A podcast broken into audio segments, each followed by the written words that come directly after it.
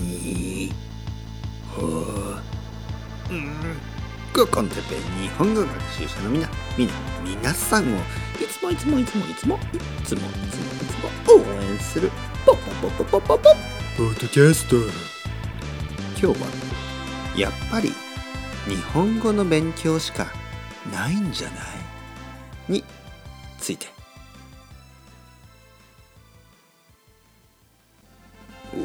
レベルアップ。というわけで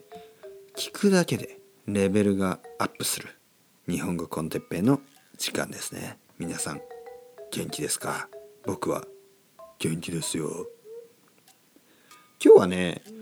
やっぱり日本語の勉強しかないんじゃないの？っていうことをちょっと話したいと思います。まあねあのまあコロナウイルスの問題はまあ続いてますよね。で結構長く続きそうですね。実際そのまあ非常事態宣言が解除ねその非常事態宣言 state of emergency が解除解除というのは終わるということです。終わったとしてもあのまあ気をつけないといけないですよね。そしてそのスーパーマーケットにはもちろん行くことができるしレストランも少しずつねあのまあテイクアウトはもちろんイートインもね少しずつできる国も増えてきましたよね。そしてまあお店とかで服を買ったりとか、えー、本を買ったりすることも少しずつできている。学校にも行くことができている。まあ国によりますよねいつも言うように国によっては今一番大変な国もありますからね。まあ日本だけで言うとねまあ少しずつ元の生活に戻ってきているもののやっぱりね海外旅行とかはちょっとまだ難しいですよね。でこれはねもうもうしばらく続くと思います。そして多分ね海外旅行 OK ですよって言われてもやっぱすぐにはなんかこう行っ行きにくい行き行き行きたくないような行きたいようなっていう感じの人が多分たくさんですよね。そして例えば日本に旅行に来てもちょっとまあ楽しめるのかなっていう問題とかね、えー、それはまだやっぱり100%そのお店とかレストランとかねそういうところが開,、まあ、開いててもいろいろな制限がありますかねいろんなリミットがあって例えばまあ気をつけないといけないってことですよ。あの大きな声で話したらいけないとかねでそういう中ではあんまり楽しくないですよね。とにかくまあ今年は少なくとも少なくとも今年はというのはまあアットリーストということですね。少なくとも今年はちょっと日本に来るの人は少ないと思います。まあ来てもいいと思いますよ来れたらねそのあのまあいつでも日本は楽しいと思いますかね僕僕もだって今住んでてね東京に住んでて楽しいからどんな状態でもねあのそれが健康的な健康的なあの旅になれば楽しいと思いますけどまあもしそれが難しいと考えると、ね、例えばもうこれもう日本に今年来れないと思う来れないと考えるともうやっぱりね勉強しかないんじゃないのと思うわけです。そんなこと分かってるよ。私勉強私はもう毎日勉強してんだよ。っていうふうに思う人は素晴らしい人です。本当に。僕に言われる必要はない、ね、僕が言わなくても、えー、あなたは勉強を続けている。素晴らしい。でもまああの例えばねああ日本に行くことがなくなった。だからなんとなくモチベーションが下がったという人はちょっと聞いてほしい、ね、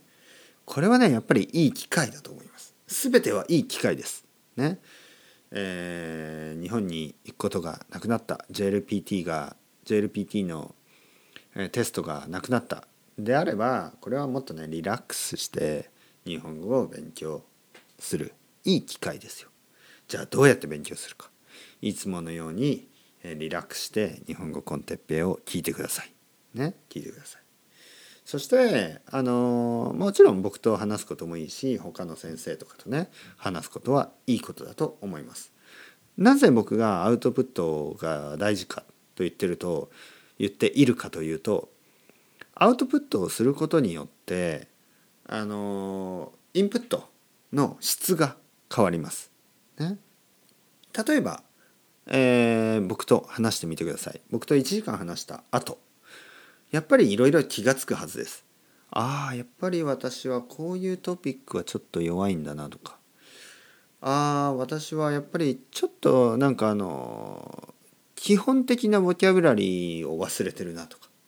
難しい単語はたくさん知ってるけど簡単な単語を意外とちゃんと使えてないなとか、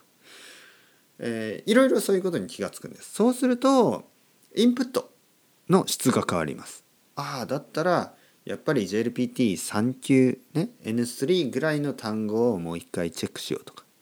N3 ぐらいの文法をもっとチェックしようとか、ね、敬語の勉強はちょっとストップして普通に話せるようになろうとかそういうふうになんかね、えー、インプットのこう、まあ、どういうインプットをすればいいのか自分はどういうインプットが必要なのかそれが分かるようになります。インプットだけをしてアウトプットをしないとそこに気が付くことができません。なのでまあアウトプットをしながらインプットをする。ね、ちゃんとトイレに行ってご飯を食べましょう。というまあいつものようにちょっと汚い 話になって今日も終わりたいと思います。まあねあのいいと思いますよ日本語話すっていうのはね楽しいです。あの本当になんかちょっと日本語話すの苦手と思ってる人こそ僕に連絡をしてきてください。ねえー、どんな人でもねあの優しく 優しく会話をしますから大丈夫ですよ。うん、ラングイッチエクスチェンジこれねやっぱり問題があるなと思った出来事があります。えー、ある生徒さんですね僕のある生徒さんがあの僕と僕のレッスンで1週間に3回話しながらあとラングイッチエクスチェンジもやってたんですよね日本人の人と。で